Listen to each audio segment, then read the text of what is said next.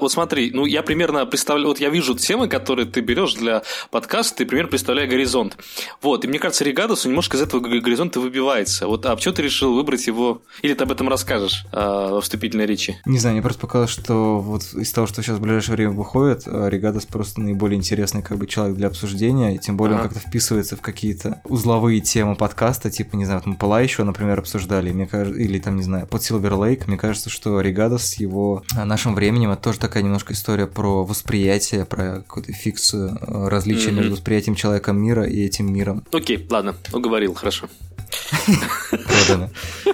В какой-то момент можем сделать, знаете, этот антракт, и мы с Колей будем обсуждать зеленую книгу. Вы пока пойдете поедите, а потом вернетесь. Вы пойдете за напитками и канапе, а мы останемся вдвоем. За да. Понял только тот, кто смотрел, ха-ха.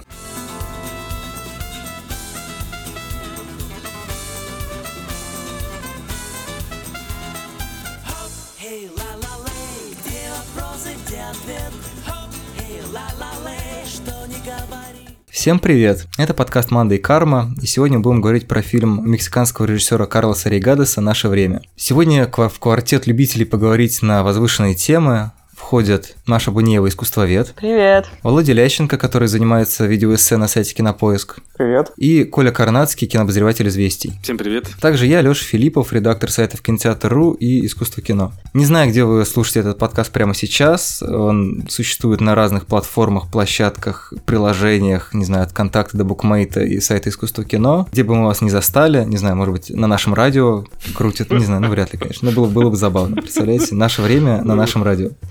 Нет, там Ригада скучнее наше радио не сделает, вот точно, абсолютно. Коля специалист по э, нашему радио. А я, я часто в такси езжу, поэтому в курсе. А. Ну, там, в общем, не обязательно. На самом деле, там ничего не поменялось с моей юности. Вот так мы плавно перешли к фильму Зеленая книга, видимо. А, для тех, кто все-таки первый раз слушает подкаст, две или три вещи, которые про него нужно знать. Первое, мы чаще всего спойлерим фильмы, которые обсуждаем, потому что мы обсуждаем их не в рекомендательном порядке, ну и, конечно, не в порядке приказа, а пытаемся разобраться в каких-то вещах, копаемся, не знаю, в или потаенных смыслов и каких-то занятных тем. Поэтому мы, естественно, можем ненароком сказать им, чем все кончится. В случае фильма Карлоса Рейгадес это абсолютно не страшно, но на всякий случай, если вдруг вы включите еще какой-нибудь выпуск, будьте, будьте бдительны. Второй момент. У нас есть э, Patreon подкаста, который собирает деньги от святых людей, которым нравится то, что мы делаем, которые готовы нас поддержать на петличке. Собственно, сегодня Коля и Маша обладают этими петличками. Я надеюсь, что у них будет хороший звук. Да. И они не будут очень сильно в него дышать, в них дышать. Господи боже. На клоунские носы. Маша решила не дышать вообще, видимо. И третий момент, все равно, несмотря на то, что формально получается, что, наверное, подкаст интереснее слушать людям, которые фильм все-таки видели, мы немножко рассказываем о чем фильм, про который мы говорим, ну, такую затравочку даем. Чтобы люди, которые вообще про него не слышали, не знают, кто такой Карлос Рейгадес, не знают, что такое наше время, вообще не знают, что такое кино, могли попытаться тоже к этому подключиться. Я, например, верю в то, что не всегда обязательно перед подкастами, любыми, перед любыми рассказами знать, о чем идет речь. Ну, я, в всяком случае, так слушаю некоторые подкасты. Может быть, у людей другие практики практике? Не знаю, я, честно говоря, ненавижу спойлеры. После подкаста, мне кажется, будет сложнее смотреть некоторые фильмы. Ну, Ригадос от этого не проиграет, но... Но вот зеленая книга... Я, я готов убивать людей за, поле, за спойлеры. Ну, зеленую книгу там тоже, на самом деле, все понятно, в общем-то, из завязки уже. Я скорее там про другие какие-то примеры. Я просто знаю, что это ну, есть ладно. дискуссии, но мне кажется, за спойлеры надо убивать. У меня есть такая позиция иногда. Вот поэтому мы себя берегаем вот этим вот дисклеймером о том, что у нас есть спойлеры. Если вы, как Коля, уже убили несколько человек, которые вам раскрыли там концовку Анны Каренина или еще чего-то. Причем это все вот э, именно одно произведение толкнуло тебя на эту тропу. Лучше не слушайте дальше, потому что там могут быть спойлеры, не знаю, занудство, шутки и прочее. Маш, так как ты, по-моему, последний видел этот фильм, можешь вот лаконично как-то умеешь описать, что же происходит в художественном фильме «Наше время»? Вернее, с чего он начинается? Ой, блин, я не помню. С чего Вот там детишки в грязи. С пейзажа, наверное. А, да-да-да, там отличное начало. Да.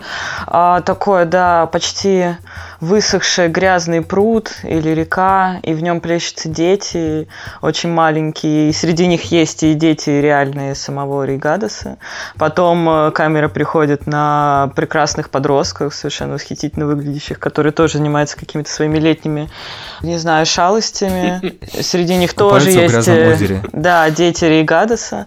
Вот, потом я немножко заснула, честно скажу. Но, кажется, все перешло на самого Ригадоса, который играет Хуана, поэта, чьи стихи мы никак и ну, не услышим и не увидим. А не, мне кажется, он пишет, он пишет, нет? Он два раза там побывает кадры, где он ну, пишет я, да, стишки, но... только на моих, ну, не, не говорящие... Не разберем, слава богу. Да, стишки. да. Мне кажется, один раз они звучат. Письма звучат. Не, не только письма, там есть какой-то момент, когда цитируется, по-моему, стихотворение. Точно? Мне кажется, Мне кажется он только вот несколько раз их писал, и все. Причем начисто, если помню, он там ничего не черкал, типа написал там несколько четверостишей, и дальше пошло сюжет, ну... Да-да-да, там было такое, там вот было то ли его письмо, то ли чье-то. Ой, письмо, э, стихотворение. А в смысле, вслух проговаривалось прям, да? Да, ну там он, он как всегда писал и проговаривал вслух. Точно? Ну ладно, тебе виднее. Я... По-моему, по-моему, было. Хм. Ну, окей. Мне, мне кажется, окей. Было. Мне не кажется, суть. не было, но мне кажется, принципиально как раз то, что он... Мне вот тоже кажется, что это вот такой момент, да, принципиальный, что вот он, ну... Это ж не Паттерсон. Но, по-моему, какой-то элемент поэзии там был все таки То есть, может быть, это просто были не его стихи, а он что-нибудь там цитировал, но, по-моему, там было что-то поэтическое. Там весь фильм поэзия, Лёш, ну что ты?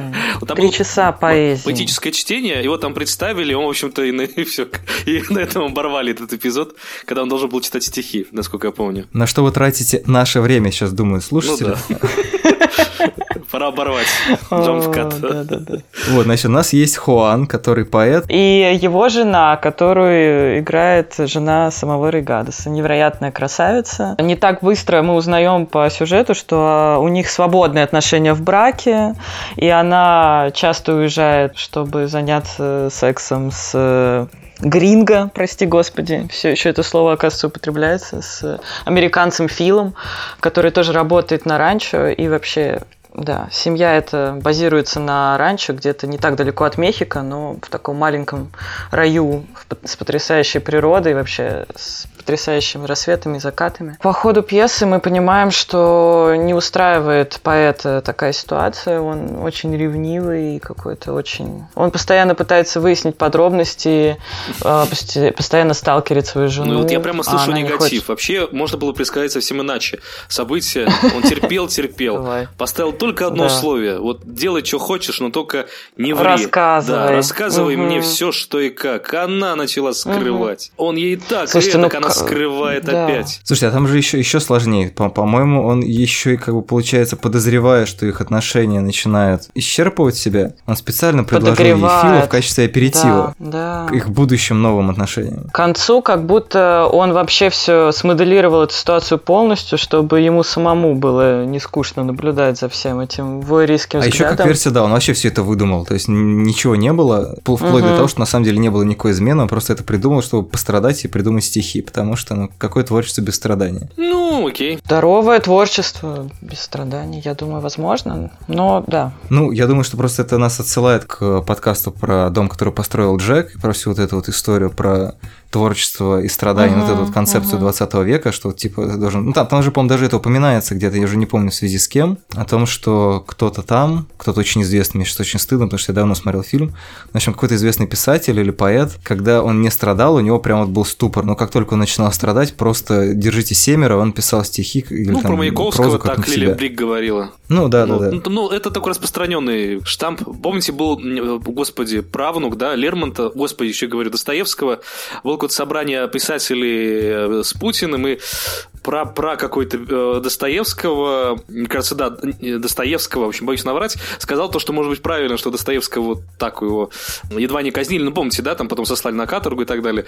Правильно, иначе бы он там mm-hmm. свои книжки великие не написал. Я причем родственник говорил, ну, потомок, что типа правильно. Интересно, что бы сказал сам Достоевский на это. В том-то и дело. Ну, вот так как мы уже зацепили сразу за интонацию и, получается, машинную интерпретацию происходящего, мне просто кажется, что это реальная история, которая обманчива в своей простоте, потому что она абсолютно, с одной стороны, как бы наивна и проста, э, и я у кого-то читал прекрасное определение Ригадаса и ему подобных режиссеров как какие-то новые грубые или что-то в этом духе. То есть, типа, никто, никто не воспринимал Ригадаса, условно говоря, как такого поэтического режиссера. То есть, он как бы поэтический, но такой... Или новый Витальный, наверное, что-то так. Может быть, я переврал термин. Ну, короче, просто суть в том, что это вещь, которая может кого-то раздражать из-за своей как бы вот этой возвышенности, но при этом она скорее, не знаю, мне кажется, довольно искренней. То есть, она как бы и ироничная при этом. Это Ригадас не на голубом глазу как бы позвал свою жену, причем, по-моему, как я читал, он ее отбирал при помощи кастинга, то есть это не просто он такой, а дай, давайте-ка я сыграю и жену позову, и детей, ну, как обычно я делаю, хотя он действительно так делает. И вот эта вот витальность, она, ну, всеми считывается по-разному. Мне кажется, что тут интересен переход, то есть, опять же, для тех, э, там, не знаю, кто смотрел или никто не смотрел, но вот эта сцена, открывающая фильм, на ней хочется остановиться подробнее, потому что она, мне кажется, самая в каком-то смысле ироничная и сразу ставит вопрос ребром, например, читать ли какие-то вещи в этом фильме как метафоры или не читать. А, потому что, по-моему, примерно в каждом фильме, ну не в каждом, но точно и в «Безмолвном свете», и а, в «После мрака свет», да, по-моему, так переводился у нас. Mm-hmm. Ну, прошлый, короче. Да, прошлый фильм. В них прис... играют важную роль, э, в том числе с точки зрения хронометража, сцены купания э, в «Безмолвном свете». Как меня правильно поправили недавно на показе, в середине примерно фильма есть такая семейная сцена купания, там герои Менониты, семейство, там тоже измена играет важную роль. И вот они все купаются в каком-то невероятно красивом пруду и моют друг другу голову, и так далее, и так далее. И во всех предыдущих фильмах, в которых я видел сцену купания у Регадеса, это просто идеальный действительно рай. А в этом фильме все начинается практически в луже. Ну, то есть э, тут какая-то дикая засуха, как мы узнаем из нескольких разговоров по ходу фильма. И они купаются в пересохшем явно водоеме, в таком заболоченном, ну не заболоченном, но очень грязевом. Ну это, вот. мне кажется, играются. возникает соблазн. Ну, а в том числе играются, да. да. Там есть сцены, в которых как бы подростки, там еще несколько поколений, там уже даже детей разделено. То есть есть совсем маленькие дети, есть дети постарше, есть подростки, которые целуются, обнимаются, пьют пиво. То есть и все по-своему проводят досуг, потом перемешиваются. Все это, по-моему, дико киногенично, все это очень приятно наблюдать э, на большом экране особенно. А все это так же, как всегда, у Регадоса очень красиво снято, так что заставляет его все время сравнивать там, с Терренсом Маликом, еще одним человеком, который тоже любит экзистенциальную философию и кино одновременно. Можно ли сделать какой-то вывод из того, что в этот раз у Рейгадоса все почему-то не в настолько чистой среде оказались. И мне кажется, что люди, которые ищут э, какие-то смыслы в происходящем, такие вот грубые метафоры, многие говорят, что символизм Регадоса стал тяжеловесен в этом фильме, они как раз из тех, кто склонен увидеть какой-то смысл в каждой, в каждой рифме, возникающей специально или случайно, но при этом сам Рейгадес говорит о том, что для него э, как бы, не знаю, не бой быков в склейке с, э, с, с изменой или с сексом, а ни такого рода переходы не играют э, символического значения или какого-то метафорического. То есть для него важно, что ну вот это ферма. На, на ней такой быт. Бык задрал лошадь, это такой быт.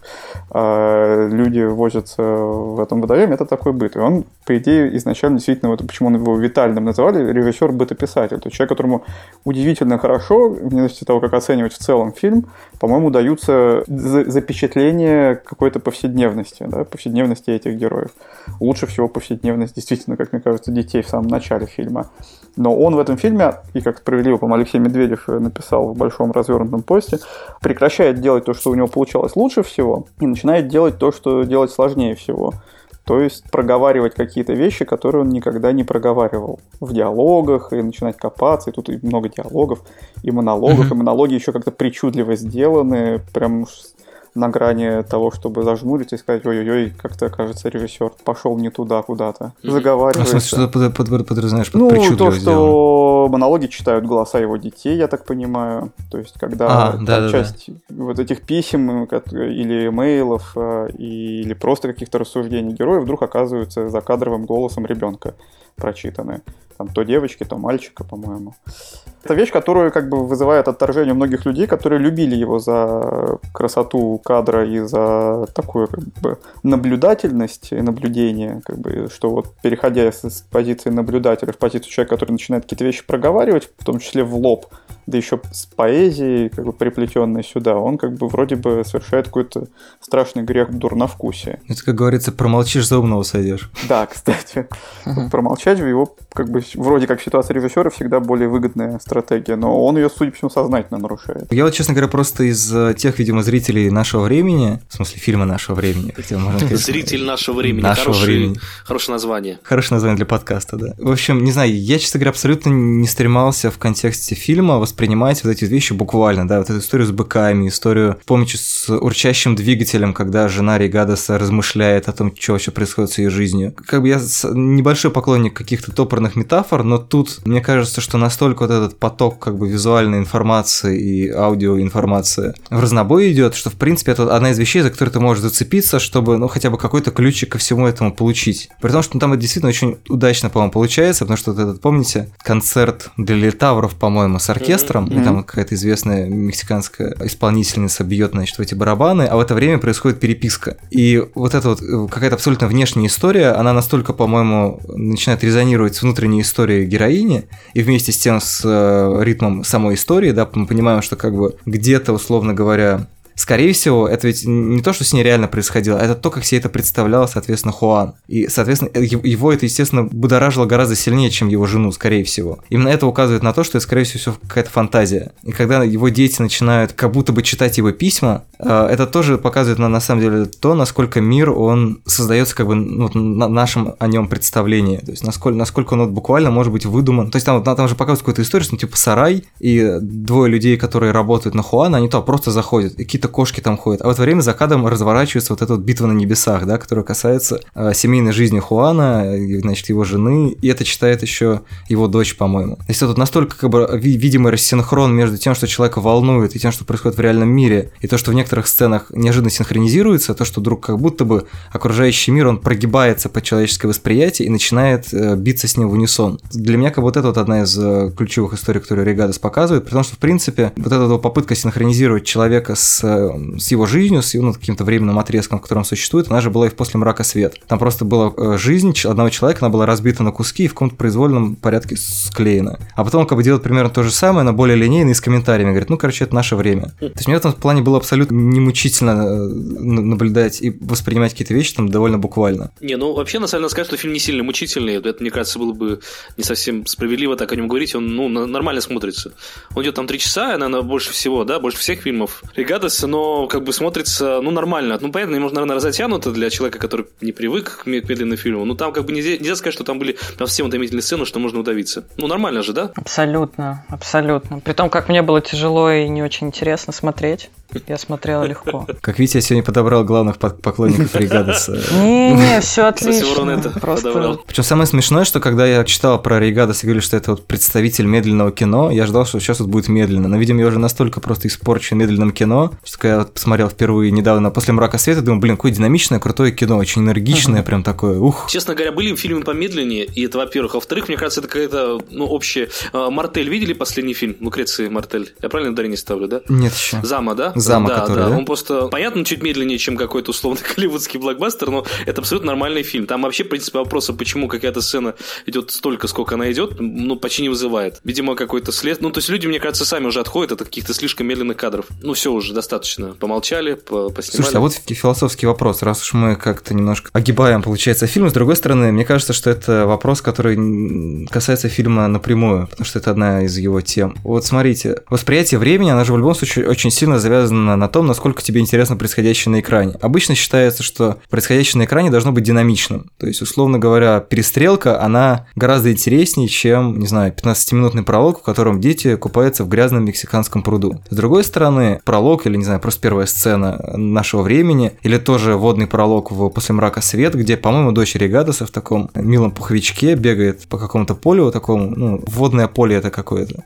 есть оно покрыто водой, но это не водоем. И там огромные быки такие. Лагуна, нет? Ну, не важно. Возможно, лагуна, не знаю. Я, я, я не географ, к сожалению. Ну, короче, просто суть в том, что вот эта сцена настолько завораживающая, и она вот что-то такое в тебе цепляет, что для меня, ну, в общем-то, она абсолютно динамична по какой-то вот своей внутренней логике. Так. То есть мне кажется, что ну, это очевидно, да, как бы очевидная мысль, но тем не менее есть же две, две динамики. Есть динамика квальная, то есть динамика экшена, есть какая-то внутренняя, не знаю, эмоциональная или эстетическая динамика, которая, например, работает Рейгадос. Ну да, да, да. Более того, у него на самом деле в кадре все время что-то происходит, ну, по большей части. Во всяком случае, вот этот пролог, а, он же наполнен событиями, то есть это не то, чтобы камера, которая панорамирует ну, да, какую-то да, пустоту красивую. Там есть какие-то микросюжеты, там мальчишки собираются перевернуть девчонок, там есть любовный треугольник у подростков. То есть там, на самом деле, за 15-минутную сцену разворачивается несколько микроисторий. Просто не, не конвенциональных, не каких-то, которые ты ожидаешь увидеть в кино, в котором есть как бы линейный нарратив, какая-то одна центральная история и так далее. Ну, есть вот с животными, там кадры животных животными. Они вот там как бы вот чуть более медленно, наверное. Вот они более медленные, да, в каком-то смысле. Вот с быками, особенно финальная тогда. Финальная, да. Сколько длящаяся вот эта вот заснеженная сцена. Кстати, да, да. Когда я была в кино, пошло без субтитров. Ну, в смысле, не случайно, не специально. И я очень долго не понимала, это такой ход. Должны ли они здесь быть, потому что все реально шло очень круто. И это живость картинки. Я как-то смотрю, смотрю, мне так комфортно. А потом, когда уже очень много текста пошло, меня стало как-то распирать любопытство. Я даже Леше написал. Должен ли здесь что-то... Нужно ли мне что-то делать? было исправлено. Кому-то идти, так, говорить если механику. вот так все работает в московских кинотеатрах. Нужно написать мне и тут же Да, просто... да, да. Все звонят большому боссу. рукавом. Да. Ну, у нас была вся ночь впереди. Можно было бы еще заново первые 15 минут посмотреть. Ничего страшного. На метро все равно никто не успел из тех, кто сидел в зале. Плюс, плюс к тому, что это очень живая картинка, да. Мне просто стало интересно, как воспринимают время быки. Никто никогда про, про это не читал что-нибудь? Ну, просто когда сказали, что сцена с быками медленнее, чем с людьми, мне, мне стало интересно, а не является ли это концептуальным ходом, который указывает на то, что животные воспринимают время иначе? Они же наверняка... Отчасти наверняка, конечно. Быки живут медленнее, у них менее разнообразная внутренняя и внешняя жизнь, я думаю, чем у людей, поэтому, естественно... ну, я подозреваю. Если вдруг нас слушают быки, извините. Извините, да, если вы слушаете нас. Я никого не хотел обидеть. Я вот знаю только, что лошади видят мир совсем по-другому, ну, как и все животные. Они видят его в двух экранах. У них посередине экрана перегородка темная. То есть они отдельно видят, ну, левый и правый глаз у них так разнесены достаточно далеко, что они видят э, не слепленную картинку. Зато весело. Пупсики. Не знаю, не представляю, честно говоря, как это. То есть это интересный опыт, но звучит довольно жутко. Это как в тоже... Я все время буду апеллировать после «Мрака света», потому что я видел три фильма Рейгадоса, и э, после «Мрака света» мне нравится больше всего пока что. Там вот этот каше, наверное, по периметру экрана. Это производит впечатление, как будто ты смотришь на мир каким, какими-то другими глазами, да, не своими. Mm-hmm. Да, это может быть не знаю, немножко демоническими, учитывая, что там есть этот... Чертик. Чертик, да, с инструментом. Mm-hmm. Вот, а, собственно, какой вопрос я хотел сказать? Вот, в первую очередь, мне бы хотелось понять, чем э, фильм раздражает э, Машу, например, и Колю. Но в первую очередь Машу. Меня не раздражает, молчит, я, он меня просто не... Я к нему равнодушен. Ну, я чуть менее толерантна. Ну, в смысле, мне почти что все равно, да, я почти что равнодушна. Я не очень толерантна, мексиканцев не люблю. Ну, кстати, блин, об этом тоже надо поговорить, потому что они такие мексиканцы, знаете, тоже так, так, так, так, так, что значит относительно ну, это как бы настолько... Есть абсолютно, есть относительно. Ну, в смысле, они настолько... Они настолько... Ну, ты смотрел Симпсонов, знаешь, вот, вот там настоящие, настоящие мексиканцы. Вот. Я и хотел сказать, да, что получается, что как раз то, о чем Регада сам говорит, что когда его спросили о том, что вот раньше он показывал мексиканский мир как бы одним, а вот тут как будто бы по-другому чуть-чуть, сказал, что, ну, как бы, понимаете, у вас в Америке есть какое-то представление о Мексике, и оно как бы как раз унифицированное, что типа, ну, вот это мексиканское, как, у, как бы, а любого другой экзоти... Да, такое. Но, говорит, на самом-то деле Мексика же такая же как бы разнообразная страна, как Соединенные Штаты или как любая другая большая страна, во всяком вот. случае, в которой как бы есть ведь таких людей, таких. Я признаю, что у меня был разрыв шаблона абсолютно. Когда я видел эти потрясающие лампы, нависающие что? в их доме. Мексиканский поэт? Потрясающая мебель. Да перестаньте!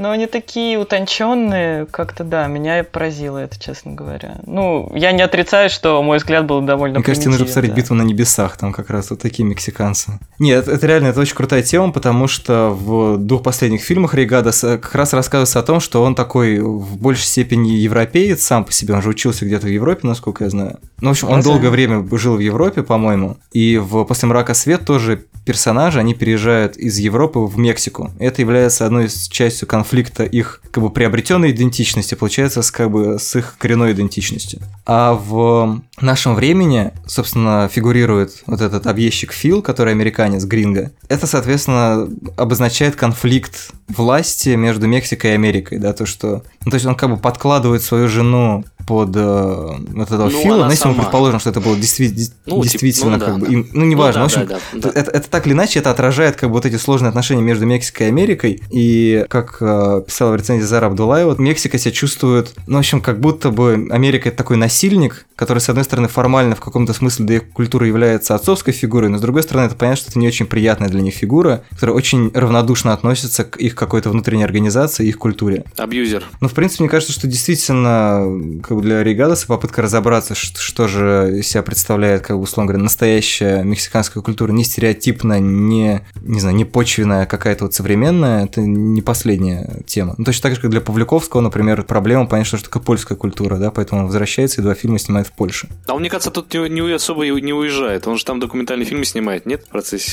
Ну, не знаю, ладно. Польша просто я знаю, что его любят. В Польше его очень любят, его считают там, ну, большим. Просто если сравнивать, например, Звягинцевым положение по Павликовского, а Звягинцев у нас, наверное, все-таки фи, да, в большинстве своем, просвещенная публика. Но я не знаю, на самом деле, Павликовского там носят на руках. Не, ну я имею в виду, что он долгое время просто жил же где в Англии, Франции и так далее. Он вернулся в 2009 или когда там, чтобы Иду. Эмили Блан открыл. Мое лето любви. Вот, вот фильм был в Британии, да. Да-да-да, но это просто английский Ну, фильм. английский, да, да. Я просто говорю о том, что это, в принципе, получается, что последние годы они все чаще показывают нам о том, что известные и менее известные режиссеры так или иначе обращаются к корням, да, то есть вот Рейгадес в очередной раз снимает про Мексику, Куарон снял Рому или Рим, который тоже, в общем-то, впервые там за последнее довольно долгое время обращается к своей родине, да, и пытается, не знаю, рассказать, на мой взгляд, рассказать историю через вот путешествие главной героини, рассказать историю страны, через какую-то, опять же, личную историю, да, есть эту вот смычку между человек, гражданином и его страной показать. И там такая достаточно подробная карта Мексики, ну да, Мексики. Я уже не помню, 70-х или 80-х, в каком году там в Роме происходит все. Не суть.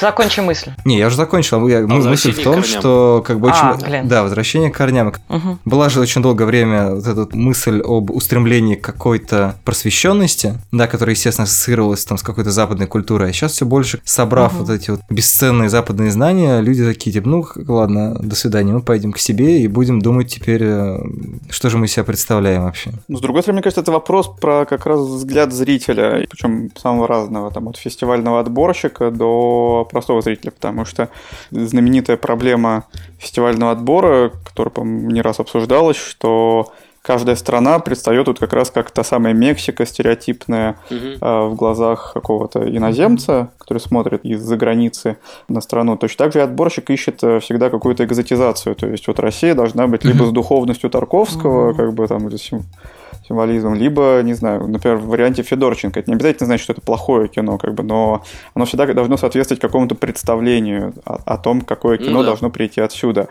Вот. И со многими регионами кинематографическими есть, мне кажется, такая проблема восприятия. То есть мы ждем какое-то определенное кино.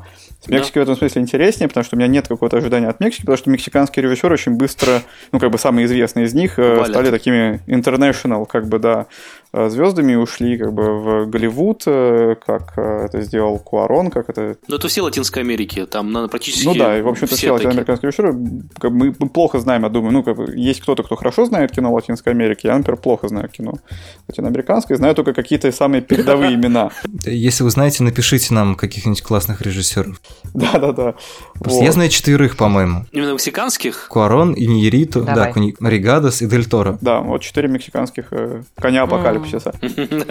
И мне кажется, Ригадос наиболее, наименее схватываемый, то есть его вот тяжело как бы там Иньериту весь такой, значит, из себя, как, несмотря на то, что он глобалист явный, как бы, а он, в общем, наиболее соответствует какому-то стереотипу тип, ну, мне кажется, представление. Он такой страстный, э, любящий какую-то угу. тренуэ, ну, просто вот такой эту... человек. Ну, видимо, да. Не знаю, человек, не человек, режиссер такой. Куарон э, больше, наверное, до во всех Ромы приставал такой мастеровитый, да, наиболее в каком-то режиссерском смысле человек, который наиболее интересно как бы мыслит режиссерски, но это воспринималось в отрыве от корней. Вот Рейгадес единственный, кто как-то занимается какой-то опять же, возвращаясь к его любви к наблюдению, документированием какой-то реальности вокруг него. И когда он снимает в Мексике, мы получаем какой-то неожидаемый, как мне кажется, взгляд на то пространство и время, в котором он существует. Что делает его, как мне кажется, очень интересным режиссером. Ну просто вот э, возвращаясь к теме, не знаю, какого-то ожидания от фильмов разного региона, я думаю, что все-таки тут, знаете, проблема как с, ну, в, любо, в любых медиа, в любом медиапространстве есть одна проблема. А нам не столько интересно что-то настоящее, сколько нам все-таки интересно нечто яркое. Ну, точно так же, как, я не знаю, в, условно говоря, медиапространстве российской журналистики всегда есть люди, которые не только специалисты, да, например, яркие спикеры. То есть, не знаю, вот есть человек с какой-то очень крутой манерой речи, и он этой манерой речи завораживает и привлекает к себе внимание. Точно так же, как, не знаю, человек, который снимает какое-нибудь яркое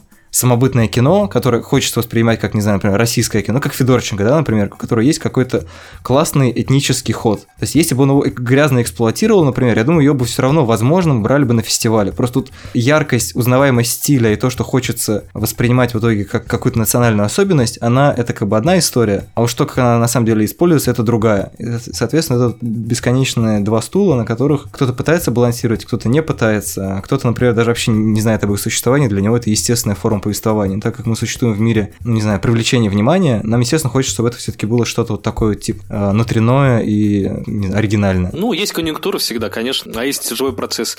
Ну, не знаю, насчет Федорченко, мне кажется, просто он, то, что вот это финно-угорская, да, какая-то линия, вот про это имеете в виду, да, вот эту этническую? Да, не да, знаю, да. просто мне кажется, в Россию до сих пор не очень воспринимают, пока ну, есть какие-то подвижки, но не очень воспринимается как мультикультурная страна. Ну, вот эта история с кискутским кино или с, господи, Чай, Чайка назывался фильм «Чайки». Чайки, да, да. Ну, то есть это все воспринимается, ну, как бы не, не очень ассоциируется с Россией, не знаю, мне кажется, как-то пока проблема есть. Просто если помните, «Дурак» а, Быкова, да, не видели постер, который был, мне кажется, в Британии сделан, адаптирован, да, для фильма «Дурак». Не видели? Нет. Нет. А где, где распадающийся домик? Там, Нет, да, там, такой там конструктивизм. Я очень не помню, я помню, что это вот такой Родченко. То есть ну, у людей просто ассоциация, не знаю, там про пролет, ну как бы дурак, как сказать, ну про, про, про работ нет. Ну, в общем, не знаю, ассоциаций не так много с Россией связаны. Угу. Это, ну, советский конструктивизм, например, там, ну и так далее по цепочке. Вот. Ну и самая плохая ассоциация с Россией, не спорю, но как бы, да, но мало имеет отношения к тому, что происходит сейчас и в кино и так Кстати, далее. если там балет был, например. Ну да. Ну, балет уже, уже все отобрали, американцы злобные. Маша. Ладно, а Гуаданина это тоже? Ну, он итальянец Конъюнктура. Же. Ну да, ну, а Федорченко? Ну, в смысле, вы же разные взяли. И Федорченко итальянец. Ну, судя по темпераменту. Подожди, а в чем, в чем он же тоже, в общем-то, по-моему, в Италии снял, ну, не самая известная свои картины. Ну, может быть, только «Я – это любовь», но это же, по-моему, типа итальянское кино. Да-да-да, и оно вот такое, по идее, ультра-итальянское ну, в каком-то смысле. Но, опять же, я не знаю, в, в каком контексте воспринимаете, если... Но многим кажется, что да, вот это воплощение такого итальянского кино, чувственного и поэтичного. Но при этом эти люди, видимо, как бы, ну, в смысле, как бы, если вспомнить итальянский неореализм, сразу кажется, что при чем здесь чувственность и поэтичность. А ну, да. итальянское кино можно как бы по-разному считать. Канон итальянского кино можно брать разный. С этим, например, э, у меня есть подруга, а она итальянка, она, кстати, из города Бари. Где снимали Я не знаю, может быть, я, ну, там, я знаю то, что там, в общем, а, оттуда якобы героиням Мэрил Стрип из э, «Мосты округа Мэдисон». Вот, я к тому, что просто там родился продюсер фильмов, вот один из главных, забыл просто имя, один из главных итальянских продюсеров, который работает со всеми вот большими, и в том числе Соррентино. Так вот, она говорит, что Соррентино а, великой, после «Великой красоты», который, ну, наверное, главный его хит, да, поправьте, да, да, вот сериала «Молодой папа», наверное, был, остается, да, наверное, за рубежом. Ну, еще этот был э, изумительный. А, изум... ну это вот совсем Нет, молодость уже потом. Изумительный нет. Скорее, молодость более известна, потому что изумительный, uh-huh. мне кажется, менее известен международно, чем Мне молодость. Великая красота, мне казалось, что она вот как бы... С Великая такой... красота была самым его главным итальянским. Да, мне кажется так, да. Ну, да, Ее да, там да. ненавидят за этот фильм, потому что она вот эти милые ассоциации, это прямые отсылки uh-huh. к Филини и прочее, uh-huh. для них вызывает ярость. У нас как, я не знаю, вот как «Джентльмены удачи» переснял Бекмамбетов, примерно такой уровень ненависти вызывает. Не знаю, мне кажется, это, наверное, все-таки аналогия ближе к Тарковскому. Вот когда есть вот эти все последователи Тарковского, ну, которые... Ну, последователи Бегонства всегда плохо. Снимать чистое поле. Это примерно тот же эффект, да, когда типа Звягинцева хвалят как последователь Тарковского в европейской критике, и это вызывает отторжение у значительной части критики в России. Ну, типа кажется. такого, да. Ну, да. да. Вот так, то есть, вот, вроде бы для Великая красота для меня очень итальянский фильм, наверное, хотя черт его знает, что такое очень итальянский, потому что Италия тоже опять очень, очень, очень разная. Но для нас, то есть это итальянская, для них это такая, ну не фейк, не экспорт, но что-то вот не, не про себя, не про нас. Ну да-да-да, спекуляция, спекуляция. отличное слово. Да, да. Угу. А с Мексикой, не знаю, просто у меня тоже, тоже нет какой-то особой картинки с Мексикой на самом деле. Не знаю, мало мультфильмов, но, видимо, американских смотрю. вот, поэтому у меня, честно говоря, никакого вот ассоциации с Регадосом, ой, господи, никакой диссонанса не было, потому что у меня никаких ожиданий, в общем-то, и не было. Про быков я тоже что-то особо не думал. Что про вот про Мексику, э, интересно было для меня лично, вот э, как вот он там у себя воспринимается. Вы не знаете? Ну, то есть его любят вот, вот такой условно фестивальный круг, ну и синефилы по миру, да, а вот самой вот Мексики, не знаете, как, какой у него статус? Я, честно говоря, не изучил вопрос. Ну, явно не как вот эта большая тройка коней апокалипсиса. Ну, мне кажется, он, да, ну, мне кажется, он примерно одинаковый, он и в мире, в общем, в мировом контексте довольно, ну, как бы по сравнению с этими тремя узкой как бы, категории зрителей известен. Угу. Вот. Мне кажется, на родине примерно такое же должно быть. Ну, а чувство дела. гордости, ну, дяденька, он там призы привозит с Канского фестиваля. Или им, им плевать? Ты видишь чувство гордости на лицах наших граждан, когда очередной приз Честно, честно говоря, приводит? Сакуров, когда выиграл «Золотого льва», я был, я был счастлив невероятно. Я узнал это в поезде, когда ехал в Москву, и был что-то невероятно счастлив. Фильм я не видел. Вот. Правда, никто, в поезде со мной радость это не разделил, насколько я помню.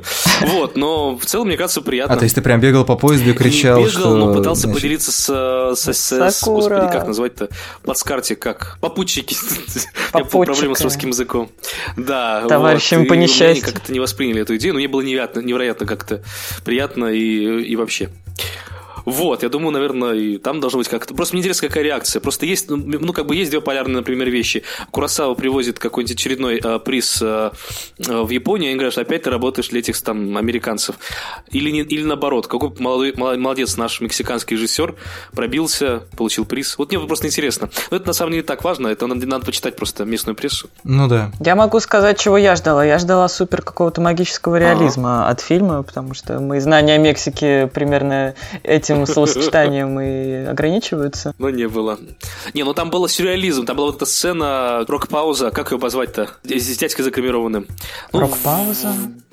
Это в сцене в доме, когда да. они типа по парам разбиваются, да. там странный поющий да. Э, субъект. Да, субъект некто. Да. Сюрреалистично да. весьма. Мне казалось, что это как чертик э, ну, в, да. после мрака свет. Да, я тоже об этом подумал, что прямая, ну, видимо, наслед... ну, как бы родственник того, того дяденьки, который по, по дому шастал. Да, я так понимаю, что во всех остальных фильмах у него есть вот эти вкрапления каких-то... Кто-то кому-то голову отрезает, отрывает, отрывает в каком-то фильме, да. В каких-то фильмах, да.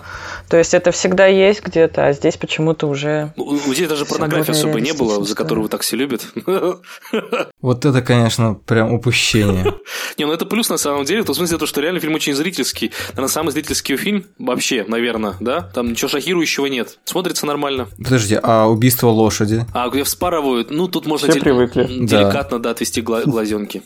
Вы смотрели фильм «Спасти Ленинград», который у нас сейчас с рейтингом сколько выходит? 12+, где там кишки показываются. Ну, на самом деле, как бы уже, уже не страшно. Или Собибор, у него там рейтинг был реально 12+. Там людей, э, ну, чуть ли не, ну, неважно. В общем, у нас люди закаленные, я думаю, в современном мире. Ну, вот так вот э, спонтанно, я думаю, вряд ли они пойдут у нас на трехчасовой мексиканский пойдут, а, фильм. Не, конечно, не пойдут. Я сказ...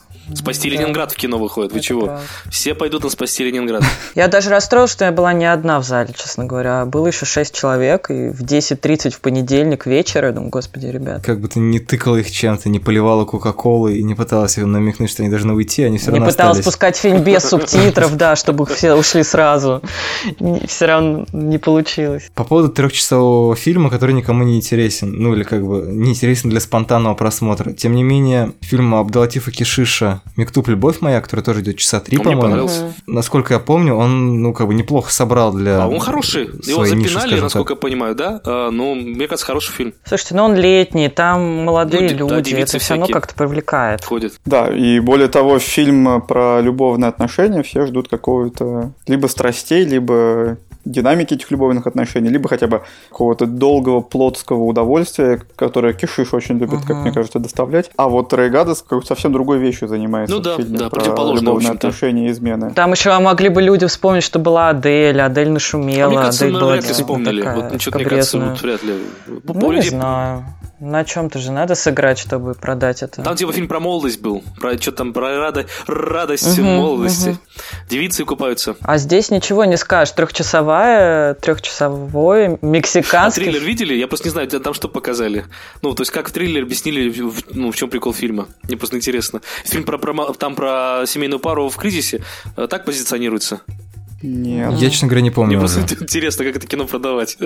Я видел какие-то четыре тизера, по-моему, они все очень такие э, долгие планы поэтические, какие-то красивые сцены э, выбранные. Мне кажется, он продается скорее как примерно как ну, серия мексиканский Терренс Малик, я бы его так, э, наверное, а Смайлик, мне кажется, не очень хорошо собирает, нет? У нас не знаю, но в целом все-таки он довольно известный и как-то, мне кажется, с каждым годом все более популярный режиссер. Его все меньше так? любят критики угу. и все больше, мне кажется, собирают его фильмы. Слушай, ну его очень хорошо форсят в пабликах, мне кажется. Типа, вот, во-первых, это красиво и... Да. Не, я понимаю, древо жизни, а... Ну, это такие ванильные цитаты, это Малик, да. вот, вот этот с Кристианом Бейлом, это разве кто-то видел его у нас?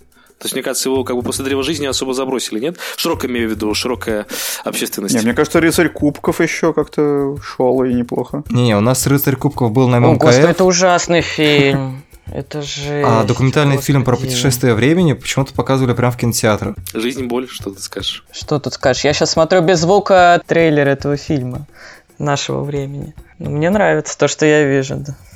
Слушайте, а что нет? Почему такой постер ужасный? Я не хотела идти вот до последнего именно из-за этого жуткого постера с этим пошлым быком, с непонятной надписью.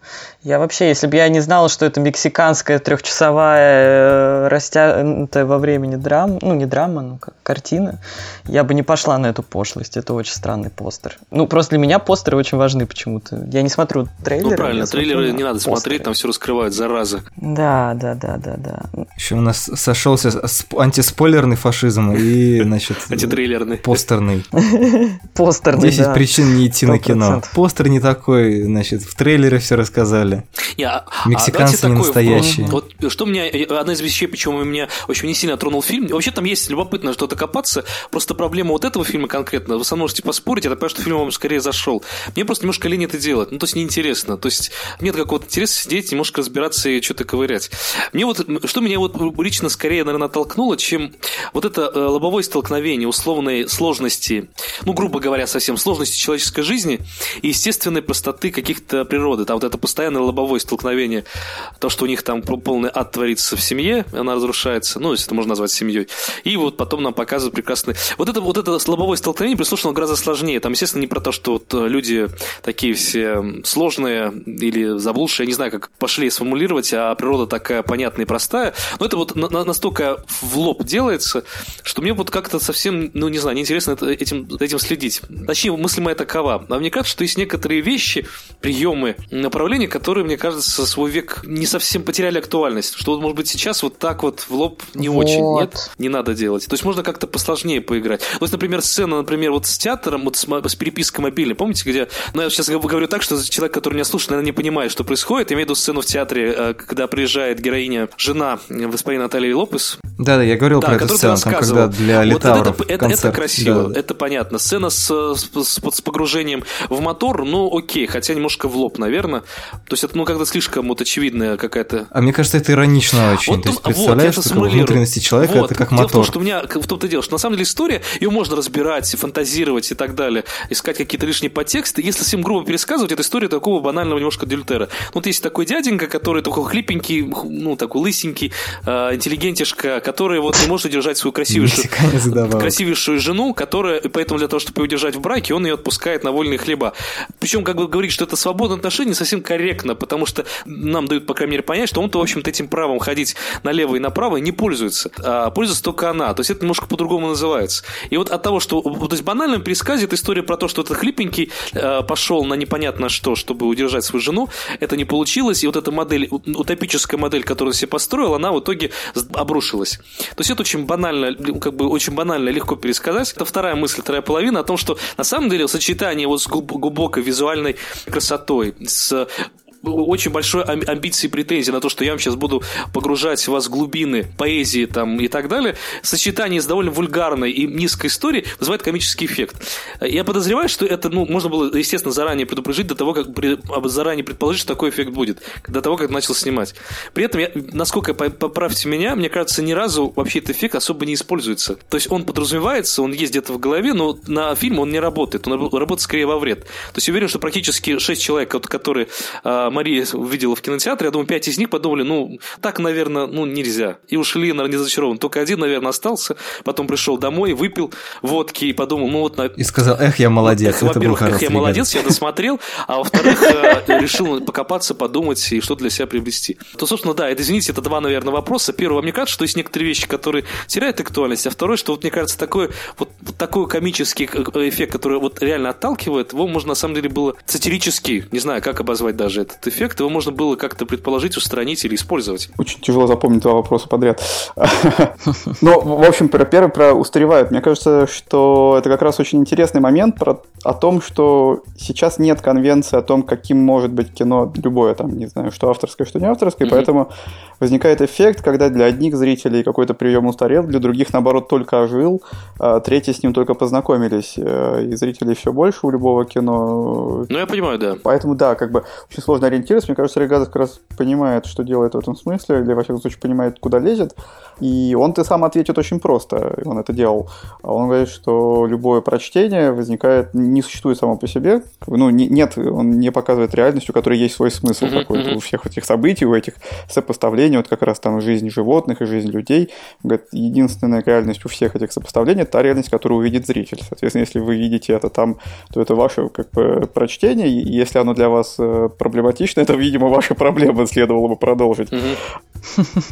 А второй момент, вот про ироничность, да, мне казалось, что при том, что это действительно какое-то кино, если оно самобичующее, то тут сразу накладывается несколько вещей. То есть, с одной стороны, он играет э, сам себя, ну, не сам себя, но героя, жена играет Я понимаю, героя, да. и сразу наводит на мысль о том, что это какое-то самокопание, это какое-то исповедальное кино, и вот, значит, а, тем более, что герой поэт. Сам Регадес часто говорил, что кино для него как поэзия, а следовательно, это больше, чем он сам. И вот он, значит, весь такой метущийся, непонятно чего хотящий, влез... устраивающий какой-то бардак из собственной жизни и так далее, и жалкий довольно, и неприглядный, да, да. А, и так далее, и так далее. И возникает э, как бы, момент, что если это исповедальное кино, то, с одной стороны, э, есть точка зрения режиссера в таком случае молодец, потому что из всех вариантов самокопания, ну, как бы самый, наверное, сложный, тот, в котором показываешься максимально некрасивым, ну, mm-hmm. во всех смыслах, не mm-hmm. только физическом. И и в данном случае герой Рейгадеса а, действительно максимально, мне кажется, уязвим а, для критики именно герой, не фильм, а, потому что он ведет себя крайне по-дурацки. Он хуже, чем он ведет себя хуже, чем плохо. То есть, если бы он вел себя омерзительно или был бы ужасным тираном или еще что-то, все это можно показать, все, э, все это можно романтизировать средствами кинематографа. Но романтизировать жалкость довольно тяжело, и он во многих эпизодах жалкий. И это подчеркивается в том числе какими-то чисто визуальными или там аудиовизуальными средствами. То есть, когда он, например, залезает, э, сначала в окно подглядывает за женой, которую отправил буквально с любовником заниматься сексом, да. потом пытается за ним подглядывать, потом входит к ним, когда они лежат уже, и садится и начинает э, размышлять о том, что вот раньше она смотрела на него такими глазами, а теперь смотрит э, на другого человека, и он еще чавкает как-то при этом нелепо. И, да. Ну, то есть, mm-hmm. просто, он просто максимально неприятно себя показывает. И делает это, разумеется, сознательно. И мне кажется, в этом смысле он, а, я не знаю, делает ли хорош, хорошее кино, а, но определенно делает что-то мужественное в каком-то смысле, или нет, мужественное плохое слово, оно как раз окрашено э, гендерно. Это как раз антимужественное да, получается. ну как бы, но поступок... Нет, это, герой это получается антимужественный, но сам как бы Рейгадес, который позволяет себя таким, э, себе... Смело, у, другим сказать, смело. увидеть себя таким, он как бы в каком-то смысле смело поступает, да. Uh-huh, uh-huh. А, и это ну, хотя бы интересно. Ну, то есть, я, я просто, я понял, э, это, это правда все, абсолютно совсем согласен. Единственное, просто нет, нет такого отторжения, вот эта дисгармония, условно говоря, между... Фильм-то про, не про, про жалкость, в общем, хотя про бессилие, наверное, да, можно так сказать, сказать. Одна из линий, наверное, про бессилие есть. Не знаю, меня вот, э, вот этот диссонанс, он меня просто а, а, как раз отталкивал от э, дальнейшего погружения. Мне просто оставил неравнодушным. Но он вообще проблематичный диссонанс, потому что он действительно мог бы сделать это, заострить это и сделать, например, комическим. И в этом смысле кино было бы, мне кажется, легче смотреть и интереснее в mm-hmm. каком-то смысле, mm-hmm. в таком зрительском. Но с другой стороны, это было бы... Но другое кино. Ну, и другое кино, и плюс это такое как бы игра в поддавки. Серии «Я сделаю это комичным», как бы это и таким образом сделаю это веселее. Ну, то есть, ну, это обесценило бы вот эти, как бы, рассуждения в каком-то смысле, мне кажется, потому что комфорт здесь может быть... Э, это, это было бы более комфортно. Комфорт не всегда то, к чему стремится режиссер вроде Рейгадеса, мне кажется. И вообще вывести зрителей из зоны комфорта, это такое тоже как остранение. То есть, если нам комфортно, и мы смотрим, получаем удовольствие, то мы находимся в другом положении, чем человек, которого заставляют смотреть что-то, что ему не так легко Суммируя, условно говоря, вот эта жалкость, вот эта диссонанс, диссонанс диссонанс с условной проблематикой, с общим существованием вот конкретным актера в кадре, для меня это, в принципе, отторжение для тебя в каком-то смысле условия вот этого всего эксперимента. Вот, грубо говоря, вот так, правильно? Ну, в каком-то смысле, да. Интересно, интересно. Ну и плюс, мне, кстати, вот э, про то, про что это, мне э, больше даже показалось не про то, что его бессилие. Там интересно для меня лично момент, э, то, что он говорит постоянно про какие-то чувства, которые воплощаются физически, в прикосновениях, в сексе, во, во взгляде, который там вообще становится темой монолога огромного, э, какими глазами кто на кого смотрит, а, и при этом попытки все это э, проговорить, ввести в конвенцию, то есть то, чем занимается всякий э, культурный, там, не знаю, стоит ли поставить огромные кавычки или нет, человек. То есть он вот поэт, а жена они его, интеллектуалы, это преподаватель, они да. интеллектуалы, да, и вот они все время вынуждены... Ну или чем занимается критика по отношению да, к фильму. критика к фильму. Вот есть какая-то реальность, которую все время зачем-то обращают в слова. Ну так в этом же прикол, что они два интеллектуала условных, рафинированных, их бросили вот это вот, вот, уход от мегаполиса, условной цивилизации, куда-то поближе к природе. Это, то есть вот это, собственно, грязь э, в какую-то, ну, не, не грязь, ладно, не первозданность каких-то отношений. То есть, в сущности, на самом-то деле... Ну, назад к почве, короче, они пошли. Почве, назад идеально, прекрасное слово. К почве. Э, это как раз одна, тоже одна из линий, наверное, фильма.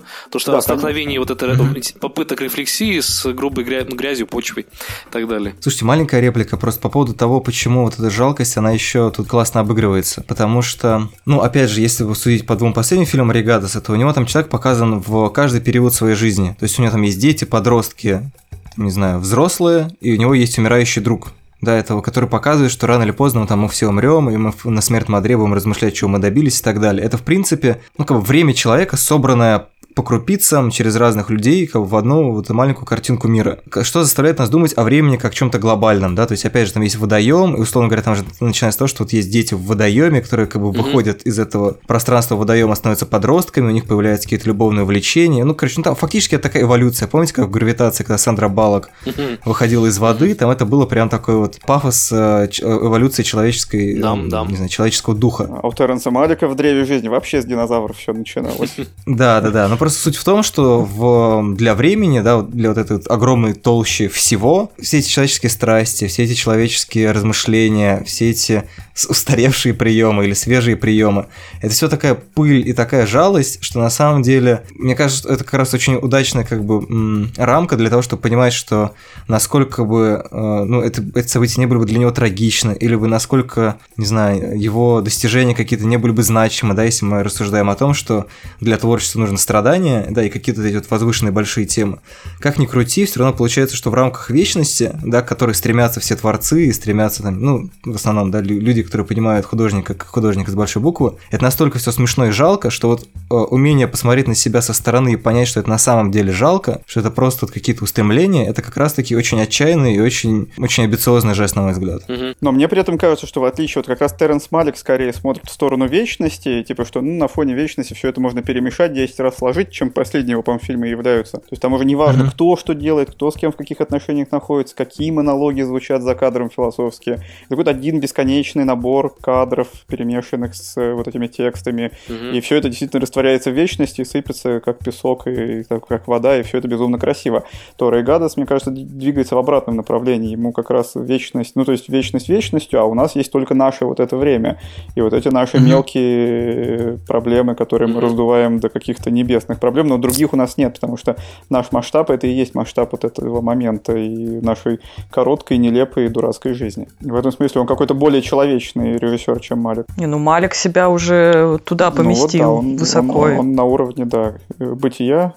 На божественном уже, да, да, да, они сравнялись. художника и ступень, э, какая-то табуреточка, он себе уже какую-то горочку вырыл. Вот. А Рейгадас под себя эту табуреточку, мне кажется, выбивает еще сам, угу. и в этом смысле Я понимаю, он гораздо да. ближе, даже если его фильм не, не совсем удался, как мне кажется. Интересно, интересно. На самом деле, этот Володин монолог был прекрасным финальным монологом, но все-таки, Маш, может быть, ты тоже ответишь на этот вопрос, и там уже закруглимся. Нет, нет, я тоже так заворожена этим монологом. Не, отлынь, Ну, кстати, нет, спасибо Коле, потому что он задал правильный вопрос, потому что я поняла, что меня раздражало действительно вот эта подача, мне кажется. Ну, нельзя сказать, ну, хотя можно и сказать, что устаревающая, да, мне показалось, что такая медитативность, почему-то меня она вообще уже не впечатляет. Я не хочу сказать, что я человек, который посмотрел все медитативные прогрессивные европейские фильмы Эва, но просто мне показалось, что уже вот, да, на меня почему-то такой вид э, рассказа не дает никакого отклика у меня. Хотя сейчас я смотрела «Безмолвный свет», и там были кадры тоже примерно так же сделанные, э, природные, и, честно говоря, я не могла оторваться. Это было просто невероятно круто, просто потрясающе. Вот. Почему-то фильм, который снят сколько там, 6 лет спустя, примерно с такими же приемами, меня... Ну, Обсудите заму, если кто не видел, мне интересно будет потом, ну, это не для подкаста, просто обсудить. А мне кажется, он есть? слили, он да, есть? Леш, ты говорил, вроде находил. Есть, есть, Посмотрите, да просто интересно да, вот да, обсудить, да. вот про красоту и прочее. Да. И про вот смерть немножко, ну не смерть, ладно, а про кризис медленного кино. Но это отдельная история. Ну вот как кризис, я прочитала, не помню, по-моему, Радгаузет сказал, что типа это как будто неоромантики, то есть это не, ну кризис уже, видимо, когда-то был, они вернулись, просто этот Не, ну конечно, прием, это он... же все время чередуется, то есть мы сейчас видим, с одной да, стороны, мы говорим да. о кризисе медленного кино, потому что нам всем просто надоело, то есть это как проблема даже не медленного кино, это проблема как бы зрительского восприятия.